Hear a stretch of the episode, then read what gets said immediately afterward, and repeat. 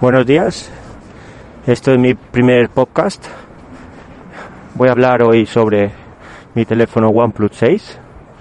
Yo no había, la verdad, he tenido muchos móviles, pero tengo que reconocer que si tuviera que elegir uno, diría que el OnePlus es el mejor. He tenido Nokias, he tenido Siemens, he tenido Grundig y todo. Eh, Sonys, Sonys Xperia, LGs, iPhones. Pero OnePlus, la verdad es que se desmarca en cuanto a la optimización del software.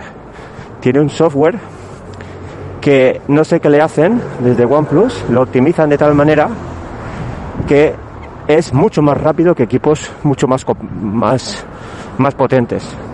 Aparte, que estando hoy en el año 2021, va a recibir la última actualización de Android 11.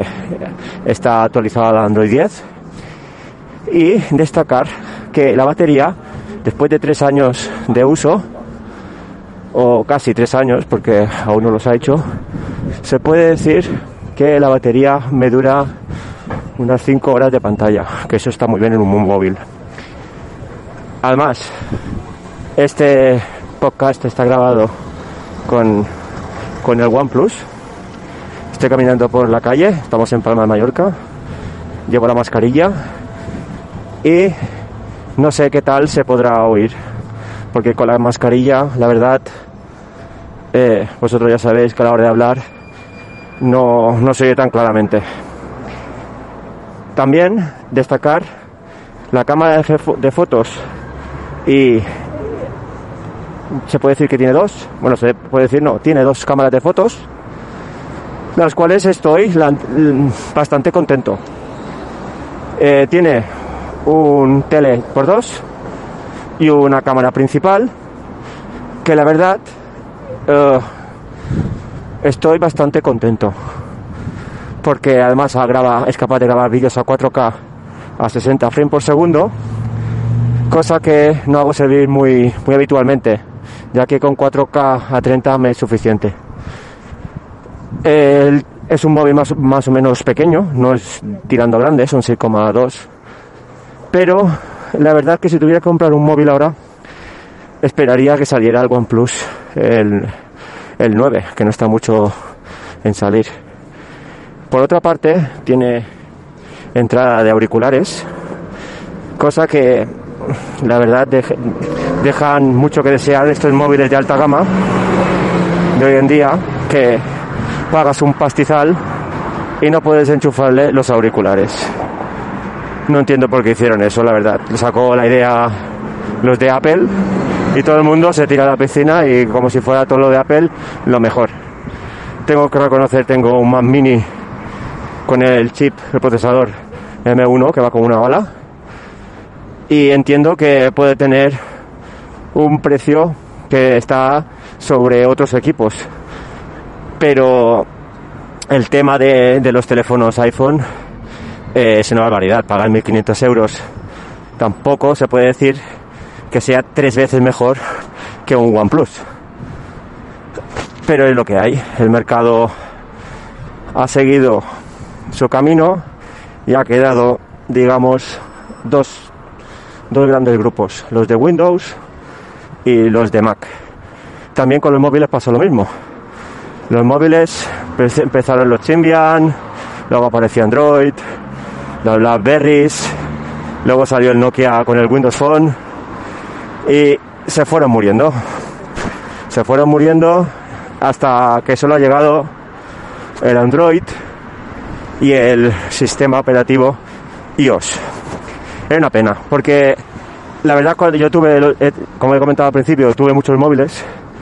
Se puede decir que he tenido 100 móviles, los tengo apuntados. Al principio valía la pena mucho cambiar, porque había una mejoría bastante grande de móvil a móvil. Cada seis meses había un salto generacional muy bestia. Por ese es el motivo que últimamente llevo dos años y pico con un OnePlus 6 y no cambio, porque la verdad el cambio sigue insignificante. Sí, un poquito mejor de cámara, poquito mejor de batería, un poquito mejor de pantalla, pero no vale la pena gastarse tanto dinero. Hay que esperar un par de, años para que me móvil para hacer un cambio sustancial. Por lo que ibas diciendo, Windows Phone hizo error su estrategia de marketing porque la verdad estaba a la mar de bien.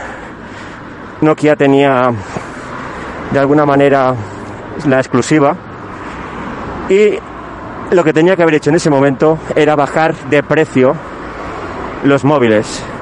Y cuando se hubieran vendido muchos, pues la gente hubiera hecho más aplicaciones para la tienda Store, porque ese era el pecado, el problema que tenía.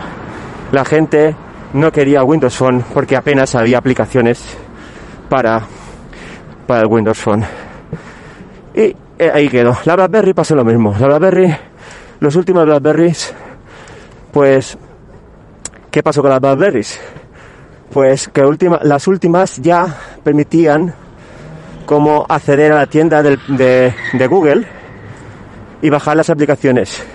Pero así todo no era lo mismo. La gente le gusta tener las aplicaciones optimizadas para el equipo BlackBerry. Y como siempre hizo pantallas extrañas, cuadradas, rectangulares. Y claro, no se optimizaba muy bien en pantalla. Aparte que el teclado le comía un montón de pantalla. Hubo algunas que sí que eran all display, todo display. Pero no ya ya cuando las sacó ya, ya pasaba a apuros. Así recuerdo la Z10 que era una BlackBerry que la verdad a mí me encantó esa BlackBerry. Te daba el, tema de seguridad, eh, que por una, decían que iba por unas antenas distintas. Y eso te, te daba como que ibas con un equipo muy seguro. Aparte tenía el servicio de mensajería, que entre las Blackberries funcionaba muy bien, que era mucho anterior a los servicios de WhatsApp y tal, que fue un boom. Esos años en los que los jóvenes teníamos BlackBerry, porque era la manera de comunicarse entre BlackBerry gratuitamente, era el WhatsApp, que el WhatsApp luego salió y de alguna manera se cargó el sistema este de BlackBerry. Bueno, no sé qué os ha parecido este primer podcast. Si tiene éxito iremos sacando y si no es una manera mía de pasear y de pasármelo bien. Hasta luego.